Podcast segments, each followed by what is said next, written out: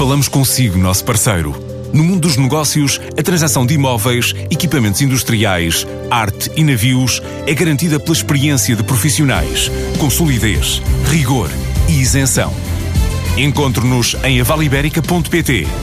A Vale Ibérica, porque é de leilões que estamos a falar.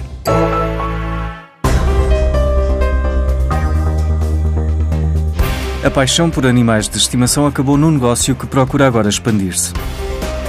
Chama-se Barkin e fornece um serviço completo para quem tem animais de estimação, sobretudo cães. Nós temos vários planos de subscrição, mas todos os nossos clientes recebem um pack mensal que inclui alimentação de qualidade, snacks e brinquedos personalizados para o animal e também uma veterinária online dedicada para o animal.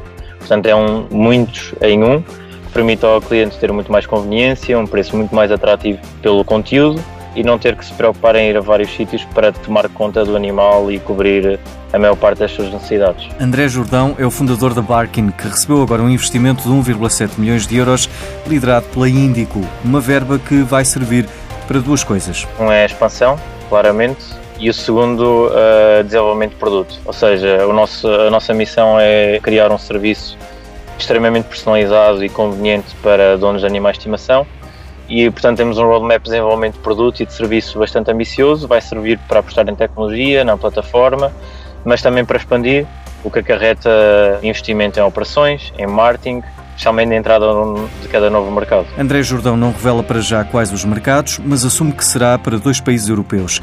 E para o gestor Jaime Quezado, a Europa enfrenta grandes desafios no curto prazo. A Europa vive momentos conturbados do ponto de vista dos seus desafios para o futuro e a pouco menos de dois meses das próximas eleições europeias convém fazer uma reflexão muito breve sobre aquilo que são as implicações para o futuro em termos económicos e em termos sociais. A propósito de um roteiro que realizei recentemente, da apresentação do meu mais recente livro, My Europe, From Integration to Intelligence, onde procurei reunir especialistas e pessoas da sociedade civil para debater os grandes impactos do projeto europeu em termos económicos e sociais, ficou claro que efetivamente existem três grandes desafios para o futuro relativamente ao projeto europeu. O primeiro tem a ver com a consolidação da ideia de integração. A Europa é, ela em si mesma, um projeto de integração do ponto de vista das empresas, do ponto de vista das regiões, do ponto de vista das nações, do ponto de vista de todos aqueles que efetivamente percebem que num mundo complexo e global como aquele que vivemos, só com uma colaboração ativa é que se conseguem ter resultados.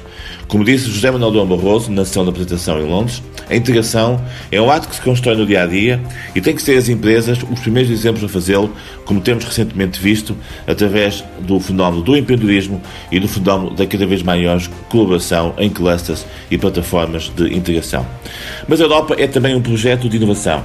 E a inovação não se pode fazer por decreto. Tem que ser um projeto construído naquilo que é a capacidade das startups, a capacidade das universidades e a capacidade dos centros de competência. E são muitos os exemplos que temos, um pouco por toda a Europa, do que tem vindo a acontecer nessa matéria.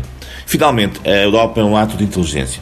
E a inteligência constrói-se naquilo que é a capacidade de abordar os novos tempos com soluções inovadoras e, sobretudo, com soluções mais criativas. E também aqui, como foi referido na sessão de encerramento em Coimbra pelo vice-reitor da respectiva universidade, temos que dar sinais muito positivos à sociedade de que as empresas e as universidades estão abertas a um novo espírito de cooperação. E a Engine foi considerada uma das startups mais inovadoras do mundo para o setor da energia, estando na shortlist da Free Electron, uma iniciativa que liga as startups mais promissoras a nível global às gigantes da energia.